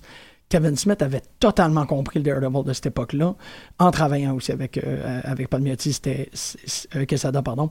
C'était, moi, ce duo-là existe, sais, c'est H. là. Euh, Daredevil, euh, en fait, euh, moi j'ai toujours trouvé que Kevin Smith, ce, qui- ce qu'il nous pondait, c'était un film de Daredevil. Ouais. Pour lui, c'était si Daredevil devait exister au cinéma, il devait ressembler à ça. C'est vraiment dans son meilleur travail. euh, Ben oui. Absolument. c'est ça, c'est qu'il l'a fait, puis c'était... Et il est indissociable de ce que Netflix a fait. Aussi, je trouve. Euh, il y a un traitement euh, cinématographique euh, euh, qui est évidemment moins saillant, moins fort Et- dans le show de Netflix, mais qui est très proche. Et, et- et plus que ça, pour, pour faire une petite remise en contexte, sans, sans l'arrivée de Kevin Smith pour, pour faire Daredevil dans, dans, dans cette euh, collection-là qui avait parti à l'époque, Marvel, Marvel Knights, Knights, mhm. Euh, il n'y aurait pas... peut- peut-être aura pas qu'il y des aurait plus de- Ultimates. ben, probablement qu'il n'y aurait même plus de Marvel aujourd'hui. Parce que quand, quand, quand, quand Quesada débarque, euh, puis, puis il appelle son, son pote Kevin Smith pour qu'il travaille là-dessus, euh, Marvel est, est vraiment dans le rouge. Là. Oui, oui, oui, Tu tu sais, as tout à fait Heroes. Reborn, sais, puis, puis l'espèce de tout d'échange, de, le swapping de joueurs entre Image Comics puis Marvel, c'est c'est le bordel total. là. Ça, on a tendance à penser, on, on se rappellera finalement de Ah, c'est comme ça que Kevin Smith avait commencé à écrire de la bande dessinée. Non, c'est comme ça qu'il a sauvé l'industrie, fort Ah probablement. Ouais, ouais, il a fait un, un- un méga événement. Là. Ma- Marvel a failli mourir. Je crois que les, les gens l'oublient trop souvent parce que en ce moment ils ont le vent à poupe Marvel. Ils, Ouais. ils sont en train de surfer sur sur des montagnes de profits. Ah de- mais mais mais ça n'a pas toujours été le cas. Mhm. Euh, ils, ils- ils reviennent de très loin et ils ont été sauvés de la noyade. C'est un drôle de chemin et un chemin extrêmement tortueux et improbable qui nous mène jusqu'au show de Netflix. Mhm. Euh, J'aurais envie, moi, de crier tout simplement au triomphe par excitation pure. Mais non, il y a des réserves à avoir autour de ce show. Mhm. Mais en général, le simple fait de son existence est, est effarante. Euh, toute l'évolution du personnage menait à cette espèce de, de consécration d'une idée de Daredevil. Je, je te suis complètement, tu me vois acquiescer, acquiescer euh, fiévreusement de- depuis, euh, depuis quelques secondes. Je, je te suis complètement dans le sens où, en plus, personnellement, Daredevil, c'est un héros que je n'attendais pas du tout. Euh, à la télévision, je ne l'attendais plus. Non. Euh, je ne l'attendais plus parce que ça fait 12 ans qu'on l'a pas revu. Euh, Il et- fallait oublier Voilà. en grande partie ce que le film de 2004 de Mark Steven Johnson avait donné comme image du personnage. Je, je dirais que pour les besoins de l'émission et pour les besoins d'un article sur lequel je travaille actuellement sur Daredevil et sur justement cette comparaison-là euh, au niveau euh, de la perception et de la vision euh, entre donc le film et la série Netflix, je dirais que j'ai conduit le film au bûcher, comme beaucoup, mais que finalement, quand on y réfléchit deux secondes, quand on se pose et quand on considère ce que fait Netflix maintenant, on peut voir le film non pas comme étant un bon film. Je crois que il, s'est raté. Il a, il a, il a trébuché, il est tombé au sol et il, il se relève pas. Il a, il a échoué ce film dans ce qu'il voulait faire. Mais en revanche, il a essayé de positionner euh, des choses. Il faut se rappeler qu'on est en 2003 euh, et qu'à cette époque-là, les films de super-héros ne sont pas aussi ultra présents, ne sont pas aussi permanents qu'ils le sont ne sont pas aussi actuellement codifiés. ne sont pas aussi codifiés Ouais, qu'ils le sont actuellement. Et je dirais que la grosse maladresse du, du- du film, c'est qu'il a voulu euh, tout donner d'un coup. Il a voulu tout placer, euh, placer toutes les cartes de la mythologie en un seul film, alors que Netflix euh, a pris son temps en, en une, en une saison, et à la fin de la saison, on commence à peine à voir, à voir Daredevil en tant que Vigilant. En fait, le Qui, film... qui est le, la- le grand coup de génie, à mon avis, ça, de cette série-là. Et- Cette combustion lente jusqu'à jusqu'à l'apparition. Le film est en fait, à mon avis, semblable à un enfant qui ne voudrait pas ranger sa chambre et qui a trouvé la technique magique de tout fourrer dans un placard en espérant qu'on n'ouvrira jamais le placard. Et c'est exactement ça. Il essaye de bourrer avec le pied autant qu'il peut tous les éléments de la mythologie en moins de deux heures de film et bah, ça ne fonctionne pas. Alors que Netflix prend le temps de poser les choses lentement, posément, jusqu'à la consécration euh, du dernier épisode, à tel point que le costume complet euh, de Daredevil, quand on le voit, surprend. Euh, c'est une surprise. il parce détonne avec ce qu'on a détonne vu. parce jusqu'à- que du coup, on a tendance à le voir pendant toute la saison avec son look de de Vigilant qui s'est simplement mis un bas sur, sur les yeux et qui, qui dissimule seulement son visage. Et à mon avis, la, grande réussite de, Netflix, elle est, là. C'est-à-dire que on nous parle pas de Daredevil d'entrée de jeu. Euh, on nous parle avant toute chose de Matt Murdock et de la décision progressive de Matt Murdock d'agir euh, pour Hell's Kitchen. Mhm. Mais ça aussi, c'est ça. Belle, belle explication, explicitation de cette dynamique-là, parce que de la dynamique au film, de vouloir tout fourrer en, un minimum euh, de pages ou de, de, de bobines, la euh, décision ou la réflexion conséquente de dire non, peut-être que ça nous prend une plus longue forme, ça aussi, ça l'a apparu dans Daredevil. En fait, euh, à partir de l'an 2000, Brian Michael Bendis embarque sur Daredevil et il fera 55 numéros jusqu'à 2006. C'est quelque chose qui n'existait pratiquement plus à Marvel à cette époque-là. Il y avait eu que-. Il y avait eu que Peter David quelques années avant sur Hulk et personne pensait que quelqu'un referait ce travail de titan. C'est pas le travail de titan de Peter David, mais il y a plusieurs numéros de Peter David dans la run de Hulk qui sont sans conséquence et sans intérêt. Il y en a des très grands, mais il y en a qui sont sans intérêt. Des fillers, si je peux dire Mhm. en anglais. Alors que Bendis est conséquent et tient la barre durant tous les numéros. Et ça, c'est ce que Bendis a ramené à Marvel, cette idée-là que euh, que la, la tradition de cette maison éditoriale-là, elle existe depuis très longtemps, cette tradition-là de méga-run, même depuis Fantastic Four. En fait, ils ont brisé le record de Fantastic Four avec 55 numéros. Marvel est une... Euh, Non? Je suis pas 100% euh, certain. De Stanley Kirby, c'est 102 numéros. Ah oui, ok, pardon. Ouais. Excuse-moi, c'est qui qui l'a brisé avant récemment? Il y a quelqu'un qui l'a brisé, peu importe. Euh, cette tradition-là de prendre son temps, de faire dans la longue forme, de faire dans la, pratiquement la, la tragédie russe, de dire ça va nous prendre. C'est vrai, c'est 102 numéros. Euh, Mathieu, t'es vraiment là pour moi. Euh, ça, c'est quelque chose qui était pratiquement plus existant dans l'univers de la bande dessinée, notamment du côté de Marvel, de dire on va prendre notre temps pour être capable de raconter une histoire. Ben, tu vois, c'est là que pour moi, Netflix, euh, le show Netflix est un accomplissement. Il prend en considération tout ça. Euh, la, la nature épisodique de- du travail de Bendis est très similaire à celle qu'on trouve dans les shows de Netflix. Euh, euh, tous les éléments de la mythologie de Frank Miller sont là. Tout. Tout. C'est ouais. complètement ahurissant. Il y a même, il y a même, ça c'est pas Frank Miller, mais il y a même The Night Nurse, bordel. Il y a The Night Nurse. Dans, et ça, j'étais scié euh, qu'on ait fait une espèce d'amalgame entre le personnage de, de Night Nurse qui euh, et, et- et- et une autre infirmière qui soigne euh, Power Man et Iron Fist. Donc, on se rend compte que déjà là, les bases d'un univers euh, télévisuel de Marvel sont en train de s'ouvrir tout grand. Puis il y, a, y des petits clins d'œil aussi au premier, euh, au premier euh, vilain que rencontre Daredevil avec euh, le, le, le financier de Kingpin, qui est Qui en est fait clairement- The Hole. qui est The Owl, très Ouais. clairement. Puis, Euh, euh, Leland Housley, on, on- c'est ça. le, le costumier des mafieux.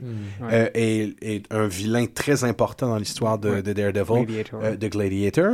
Euh, et- et on- on fait comme dans tout bon matériel de, de Marvel, on nous donne... euh, On met des bases. on, nous- on met des bases, mais on nous donne aussi euh, Mhm. on- le, petit, euh, le petit bonbon que le, le fan aime recevoir parce qu'il sait de quoi on parle, mais c'est toujours bien fait. C'est toujours fait avec une énorme, euh, un, énorme souci du détail.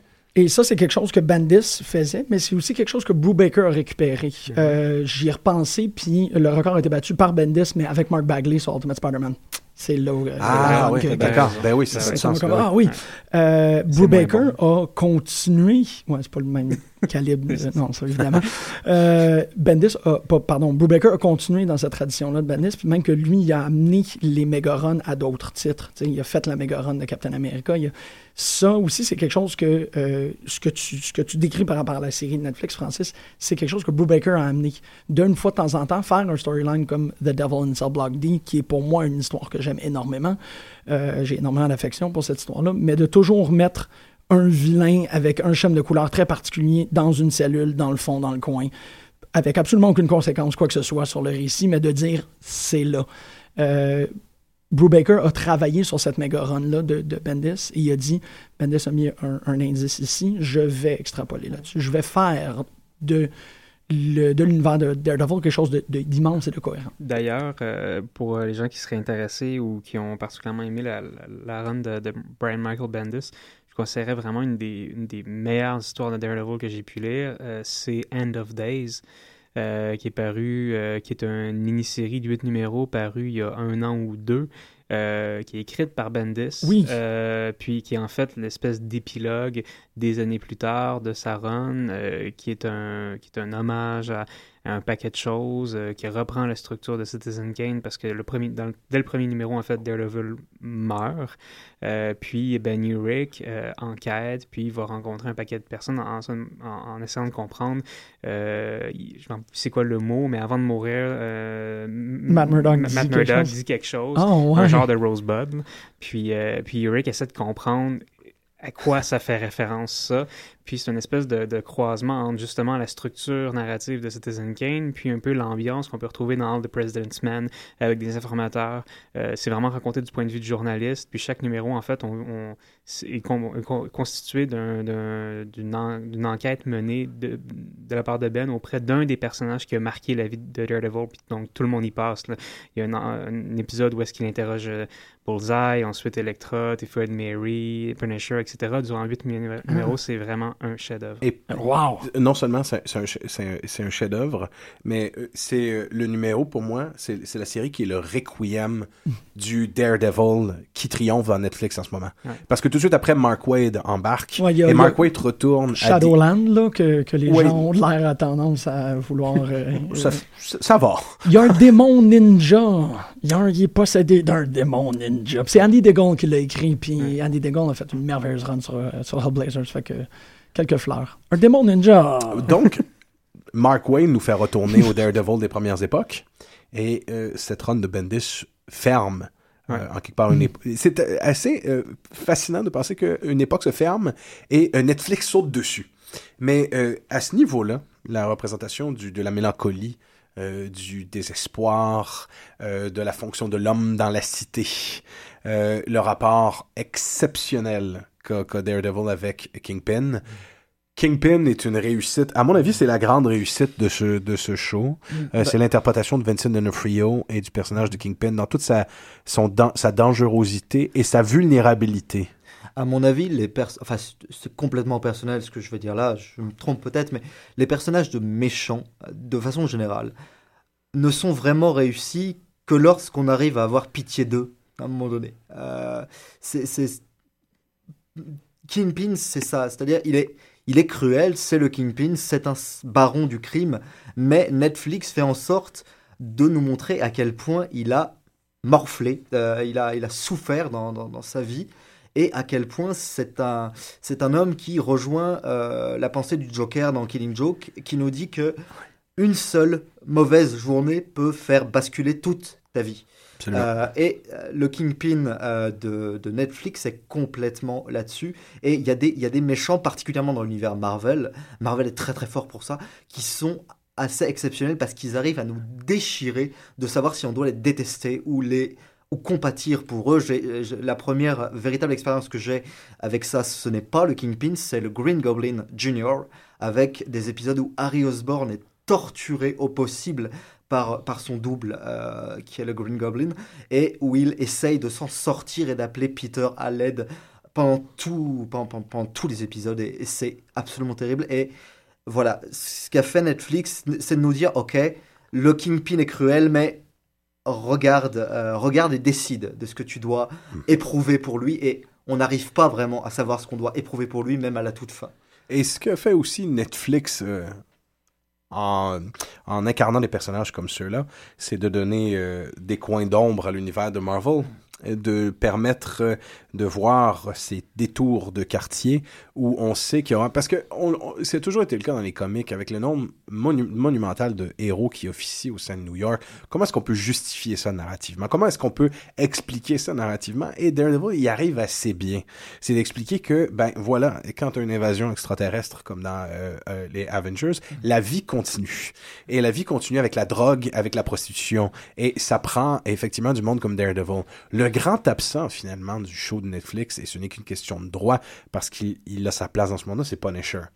Punisher est, est de toute évidence fait pour cet univers-là. Il, il, y, euh, il y trouverait sa place, à mon humble avis, dans l'ombre. Mais il, euh, je, je ne voudrais pas d'un show de télé de Punisher. Ça ressemblerait à un film de Charles Bronson pendant 13 épisodes. Flash. Mais, euh, mais je trouve que euh, il aurait sa place, si c'était une question de droit, dans ce show de Euh. Daredevil. Ne serait-ce que deux ou trois épisodes. Moi, j'ai aucun problème avec un show de Charles Bronson, man. Ouais, même. aparté justement sur les droits, est-ce qu'ils n'ont pas rapatrié les droits de Punisher vu qu'ils ont rapatrié les En droits fait- de Spider-Man? En fait, oui, mais je ne sais pas comment, euh, comment ils peuvent les faire opérer. Mais pour moi, je, je, je, je le cale, je le dis d'entrée de jeu, je pense que la deuxième saison va, va voir l'apparition de Punisher dans le show de Daredevil. Ça me semble inévitable. Déjà que il y a aussi euh, dans la scénarisation euh, faite par euh, euh, The, The Knight et Goddard, il y a aussi une définition du Kingpin et des éléments du Kingpin qu'on retrouve dans Punisher Mhm. euh, c- ces dernières années, euh, tout particulièrement les notions de son origine, sa vulnérabilité un peu plus marquée aussi, sa dangerosité, on la trouve beaucoup plus chez, le Punisher des dernières années. Euh, Touche pas le piston. Non, je suis tout le temps ok. Euh, D'ailleurs, euh, justement, Kingpin, sa première apparition, c'est dans un comic book de Spider-Man. Oui, absolument. Mm. Et c'est... euh, euh, J'ose pas me hasarder. avec ces histoires de J'ose pas me hasarder. demande- Ça a du sens. Ça a du sens que ça fasse partie des droits Spider-Man, oui, tout à fait. Ah, ben ouais. Mais je sais pas, en tout cas. ouais. Mais je sais pas comment ils Je sais vendent. pas hein, comment c'est des livres. Ouais, parce qu'il y a les été- droits, c'était les figurines qu'ils avaient. Ah ouais, puis, c'est des trucs de même. Là, que, Ah, Mais je veux, tops. euh, je veux vous demander un truc. Moi, je suis un énorme fan de Whedon. Puis euh, il est clair que Whedon est devenu l'architecte de l'univers de Marvel à, un- à plus d'un degré. Il s'en va, puis c'est très inquiétant. C'est inquiétant, mais c'est quand même drôle de penser que Daredevil est essentiellement développé par celui qui a réalisé le plus d'épisodes euh, de Buffy, de, de Angel. Et moi, j'ai toujours trouvé que Angel était déjà un proto un prototype de show de super-héros. C'était très très oui. proche de Daredevil. En fait, euh, en fait, c'est ça qui est hallucinant. Euh, Angel ressemblait déjà d'entrée de jeu les termes judéo-chrétiens, le brooding, la souffrance du personnage, sa double sa double identité. Je suis un vampire, mais je ne peux pas le dire. Euh, Il y avait déjà tout ce qu'il fallait pour faire un, un show de. Il y avait déjà un show de Daredevil, un proto-show de Daredevil dans, dans on, Angel. on retrouve les ingrédients. hein, on Ils sont tous là. euh, oui, oui, ils sont tous là. Et euh, même dans, dans la façon de travailler de, de Whedon, Whedon est, est quelqu'un qui, pour moi, est capable de faire parler les silences. Euh, je pense à l'épisode de Buffy où, Spike euh, est parti pour tuer Buffy au, fusil. Et il va la trouver en train de pleurer sur son perron. Et tout ce qu'il va pouvoir faire, c'est poser son fusil, s'asseoir et se taire. Et l'épisode euh, terminera ici. Et l'écriture du silence, c'est quelque chose qu'on retrouve aujourd'hui bah, de partout, quelque part. Y compris euh, dans, dans le Daredevil de Netflix. Euh, Avez-vous remarqué comme la série prend son temps aussi, et ça m'a beaucoup surpris, pour poser, mais agréablement surpris, pour poser les dialogues. Il y a des dialogues qui prennent leur temps, on se pose, on, on parle, et les choses se mettent en place lentement. Et dans des séries où on est habitué à voir de l'action en permanence, la, la série Netflix a son lot d'action, très clairement. Daredevil est- un ninja accompli et il y a des plans de caméra d'ailleurs qui sont assez impressionnants. Ben, il y en a un Euh, qui est déjà un petit peu passé à l'histoire télévisuelle en espace de Oui. quelques semaines. Celui, la, la scène similaire à, à la scène de baston de Old Boy qui se passe dans un couloir en plan séquence, euh, qui va faire école. C'est Ouais, parce ouais. qu'on voit l'épuisement de Daredevil, son incapacité. Il doit cogner jusqu'à 5-6 fois ses adversaires parce qu'il ne les tue pas. Et là, on on a quelqu'un qui est oui, so- somme toute fort physiquement, mais c'est le travail de longue haleine que Daredevil doit faire pour venir à bout de simples êtres humains, pas de... Même, même les combats prennent leur temps, du coup. Même les, Absolument. même les combats sont artistiques et les combats nous montrent qu'il suffit pas de mettre un coup de poing pour étaler un adversaire. Euh, L'épisode où il va chercher l'enfant, la scène de combat final avant qu'il trouve l'enfant euh, dans le- dans l'appartement, déjà, euh, c'est filmé d'une façon absolument fantastique. Toute la, caméra suit Daredevil, elle recule, elle se met en, porte-à-faux, on suit les mouvements euh, des, adversaires. C'est hallucinant en termes de, film. Et le combat est long. Euh, Da- Daredevil en prend plein la figure, même s'il va avoir le dessus, il en prend plein la figure et les combats sont vraiment stylisés dans cette série d'une manière qui m'a vraiment surpris. Euh, c'est C'est une des grandes... Il y euh, a des plans longs aussi pour exposer les dialogues, comme, comme Clément disait tantôt. Euh, Il y a vraiment plein de détails comme ça qui, euh, qui, euh, qui donnent des moments de temps dans la série. comme, comme on les retrouvait chez, précisément dans la scénarisation de Bendis. Oui. Euh, tu disais Whedon est un maître des silences. Même chose chez Bendis. Mm. C'est une approche de travail similaire pour leurs médiums respectifs. Donc oui, le, le show de télé, euh, jamais on ne me fera, cro- on, on- on ne me fera pas croire que euh, avec les gens qui ont travaillé là-dessus, qu'il n'y ait pas une connaissance acquise et accumulée monumentale du personnage. C'est évident. Oui, mais si tu me permets une parenthèse par rapport à une autre émission qu'on a faite ici à Pop en Stock, c'est aussi la manne de Steven The Knight. Steven S. The Knight Voilà. fonctionne de cette manière-là. Malheureusement, Spartacus, c'était euh, c'est une tente- une expérimentation sur le dialogue en mettant euh, en le mettant dans un contenu qui a déplu à énormément de gens, mais la structure et la façon de travailler le personnage était déjà préexistante dans qu'est-ce qu'il faisait avec Spartacus. C'est un homme qui a compris le dialogue, si on peut dire, euh, de, de, de fignolement et qui est capable de faire des scènes de combat. Malheureusement, Daredevil, euh, malgré que je n'ai écouté que très peu, n'a probablement pas autant de dédines masculines dedans. Non, non, il n'y a pas de.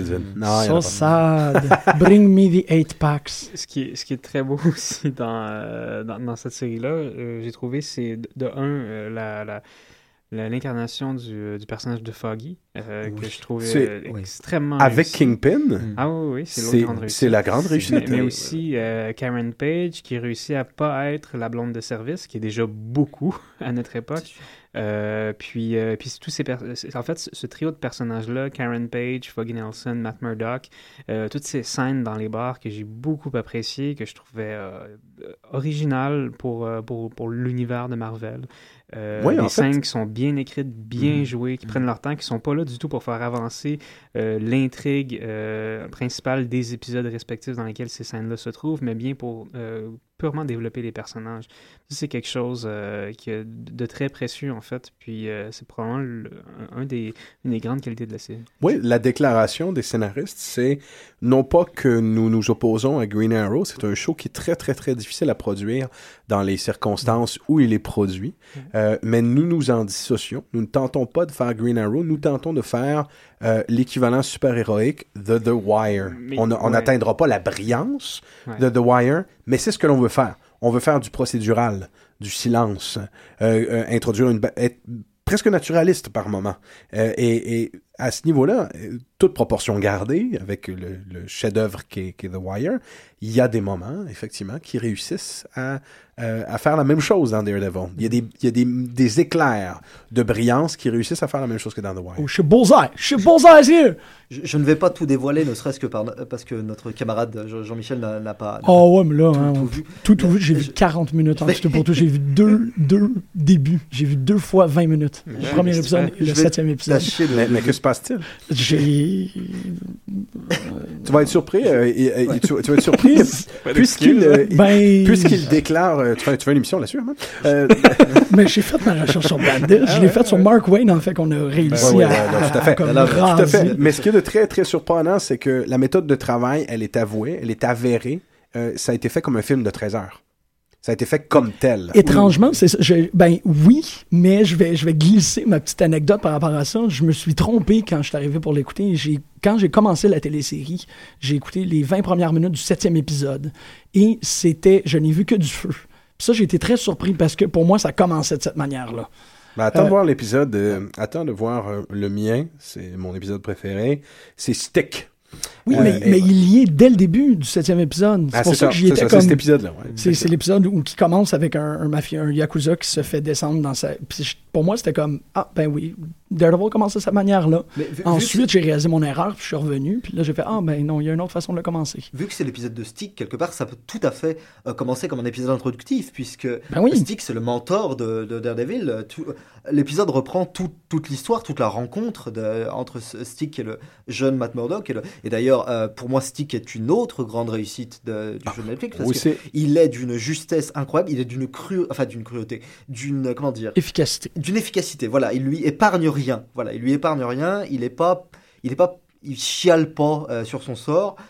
C'est tout le contraire. Il est euh, en cela très respectueux de la vision que, que Miller en a, en a donnée, je, trouve.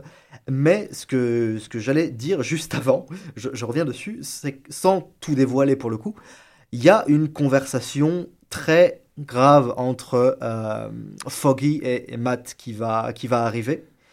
Et cette conversation autour des activités de Matt, est d'une justesse et d'une d'une précision absolument étourdissante. Euh, Matt est conduit à ses derniers retranchements euh, par, par la colère de, de, Foggy et par la tristesse de Foggy. Et la dispute qui va s'en suivre va durer, mais vraiment durer. Ça va pas être l'histoire d'un épisode, ça va suivre la, série, ça va plomber l'ambiance si elle avait besoin d'être plus plombée que ça. ça a plombé l'ambiance de, toute la série et c'est d'une justesse que j'ai trouvé assez. C'est mon coup de cœur personnel, mais voilà, je. et les coups de cœur abondent autour de la série, on en a tous eu. Euh, par, par contre, il n'est pas question de ne pas faire de coup de gueule parce que justement la consécration est totale, puis qu'on est très satisfait et que le show euh, est, une, est, une espèce de révolution dans la façon de faire la télé et de la présenter et de faire du marketing aussi. Il n'y a qu'un, à mon avis, une, seule, une seule réserve. Euh, il y a quelque chose à faire. Il y en a deux pour toi? Moi, ma grande réserve, c'est qu'à la limite, le film de 2004 réussissait mieux au niveau de certaines idées à nous montrer comment Daredevil, la richesse et le raffinement de ses pouvoirs est complexe. Euh, l'idée de voir Daredevil qui à chaque soir doit se coucher dans un caisson d'isolation parce qu'en n'ayant pas le contrôle et la discipline au moment du sommeil de ses pouvoirs, c'est impossible de dormir. Oui, somme toute dans Netflix, faire un moment où le personnage dit je dois dormir dans des draps de satin parce que si je dors dans du, du coton, ma peau me fait mal comme si je dormais sur, sur- sur du papier sablé. Euh, c'est juste des petits moments scénaristiques qui nous permettent de comprendre la nature euh, des talents de Daredevil, mais ce n'est jamais montré. Ou c'est- c'est c'est- ce n'est montré qu'au niveau de son ouïe. Et il y a tellement quelque chose à faire au niveau visuel avec ça. Euh, Justement, il suffit de, de regarder. euh, Mark ça- Wade, tout ce que Mark Wade fait. Ce qui est en train de ce que, ce que Mark Wade fait depuis depuis euh, bientôt trois ans avec euh, avec Chris Samney puis Paulo Rivera avant lui, euh, c'est vraiment purement génial. Moi, personnellement, c'est évident que j'ai pas lu tout ce qui a été écrit. qui met en scène Daredevil, mais, je dois vraiment avouer que c'est un, un coup de cœur. Je trouve qu'il y a une aisance dans l'écriture, dans la représentation des pouvoirs. Ça marche tellement bien, puis ça montre que Daredevil, en fait, est peut-être autre chose que cette espèce de, de gargouille aveugle euh, qui Absolument. pleure des larmes de sang. Pour moi, c'est particulier parce qu'au niveau du design et du groove, on retrouve dans le show de Netflix quelque chose qui ressemble beaucoup plus à la bande dessinée de, de Hawkeye des dernières années. Euh, et, et- mais, mais justement, Daredevil euh, arrive, cette run de Mark Wayne arrive à innover. Une, Frank Miller avait innové au niveau des pouvoirs de Daredevil. Il l'avait fait. Il l'a fait Ouais. très, très fortement. Mais depuis, il n'y avait pas eu d'innovation là-dessus. Mark Wade est le seul à l'avoir vraiment poussé euh, au nu. C'est- c'est- c'est- c'est- les, les capacités de Daredevil sont une chose réjouissante à voir. Puis- Et dans la série, fort malheureusement, j'aurais cru que c'est c'est quelque chose qu'ils auraient fait, mais c'est ce qui manque. Le C'est problème, c'est le manque cruel de la série. Le problème, c'est que cette série se veut tellement réaliste, si je puis dire, que Qu'elle euh, semble inconfortable avec ça. le, le côté, le côté super pouvoir est presque complètement euh, évacué. Euh, C'est-à-dire qu'on a juste l'impression que c'est un aveugle qui s'est particulièrement entraîné et qui, qui est particulièrement assidu. Absolument. Mais euh, Daredevil, c'est beaucoup plus complexe que ça. Euh, et oui, là, à mon avis, la série Netflix ne, ne, ne rend pas justice à, ce, à cette partie-là du, du personnage. Oui, tout à fait. Puis pour moi, euh, rapidement, le, le deuxième bémol, ça serait, euh, ça serait la représentation de la violence vraiment que je trouve problématique à plusieurs égards et dans plusieurs épisodes. Je trouve que euh, si on prend par exemple un, autre show qui a aussi ses défauts, qui sont dans d'autres horizons, par exemple comme Game of Thrones, euh, la violence dans Game of Thrones est toujours à sa manière signifiante, ou du moins elle fait vraiment progresser le récit, ou du moins elle lance le récit dans des directions assez sombres. Euh, dans Daredevil, euh, il y a on- je trouve qu'on voit pas suffisamment le personnage hésiter ou euh, sentir de la culpabilité face à la violence qu'il inflige aux gens, qu'il euh, tabasse pour avoir de l'information. Euh, ça crée aussi beaucoup de répétitions, en fait, dans la structure narrative, des répétitions qu'on aurait certainement moins senties si le show avait été distribué hebdomadairement, Ouais. à la manière de Mhm.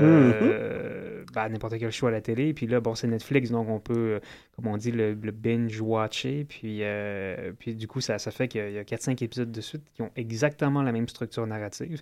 et, et où, en fait, le seul ressort que trouve Daredevil pour faire avancer les récits, c'est aller tapocher quelqu'un. Euh, absolument. je trouve que ça Torturer. manque Jusqu'à torturer. Ouais, non, je suis d'inventivité, euh, d'accord. pour ces suis- choses-là. Puis moi, peut-être, peut-être que la série aurait mérité de faire, je sais pas, 10 épisodes, euh, qu'on se garde des ressorts scénaristiques peut-être plus intéressants, euh, parce que aussi au niveau de la structure, on, on remarquera pour les gens qui l'ont vu à quel point les, les, les différents vilains, euh, bon, il y a des Russes, la chinoise, le japonais, machin, à quel point on, on nous les présente bien au début, on abandonne un peu ça, puis dans les deux, trois derniers épisodes, on, boucle tout ça très rapidement, Ouais. assez expéditive. J'ai l'impression qu'il y avait un étourdissement Ouais. et une, une, une, une complexité à vouloir introduire l'univers télévisuel de Marvel au grand complet. Ça.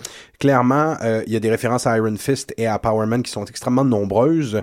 On sait que ça s'en vient et euh, Daredevil devait placer toutes les pièces sur l'échiquier. Donc, j'ai l'impression que Daredevil, d'ici la deuxième saison, euh, ils auront annoncé, hein, qui vient d'être annoncé, il, il aura la possibilité de respirer et justement de pas répéter au niveau narratif euh, certains. euh, on, on, on en conviendra que les défauts qu'on a qu'on a évoqués sont, sont très peu nombreux euh, versus les qualités. Ah, c'est clair. Ce qui, m- il y a un moment, je, je, je ne vends aucun punch pour ceux qui n'ont pas vu la série, qui est très révélateur pour moi. Daredevil, à la toute fin, dernière image, sur le toit, dans son costume, avec son Billy Club, qui saute. C'est ce qu'on n'avait pas vu. Euh, S'il y a une chose qui est très importante, c'est que Daredevil est un Tarzan.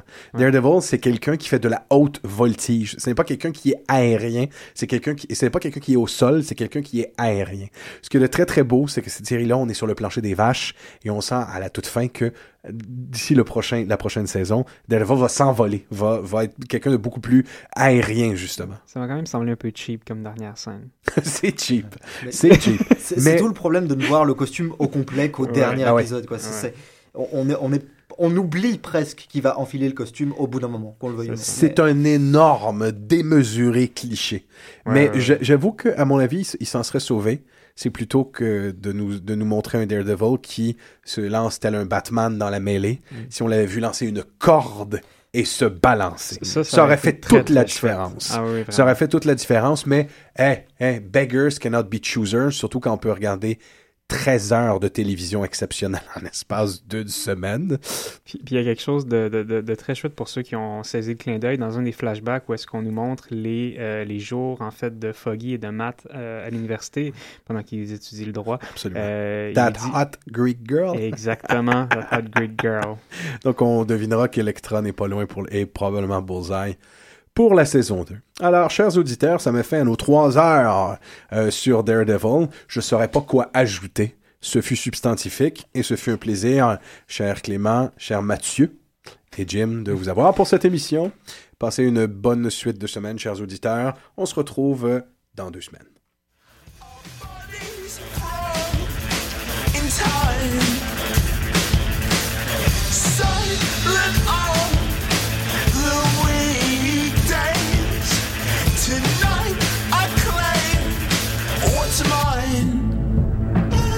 it's a road.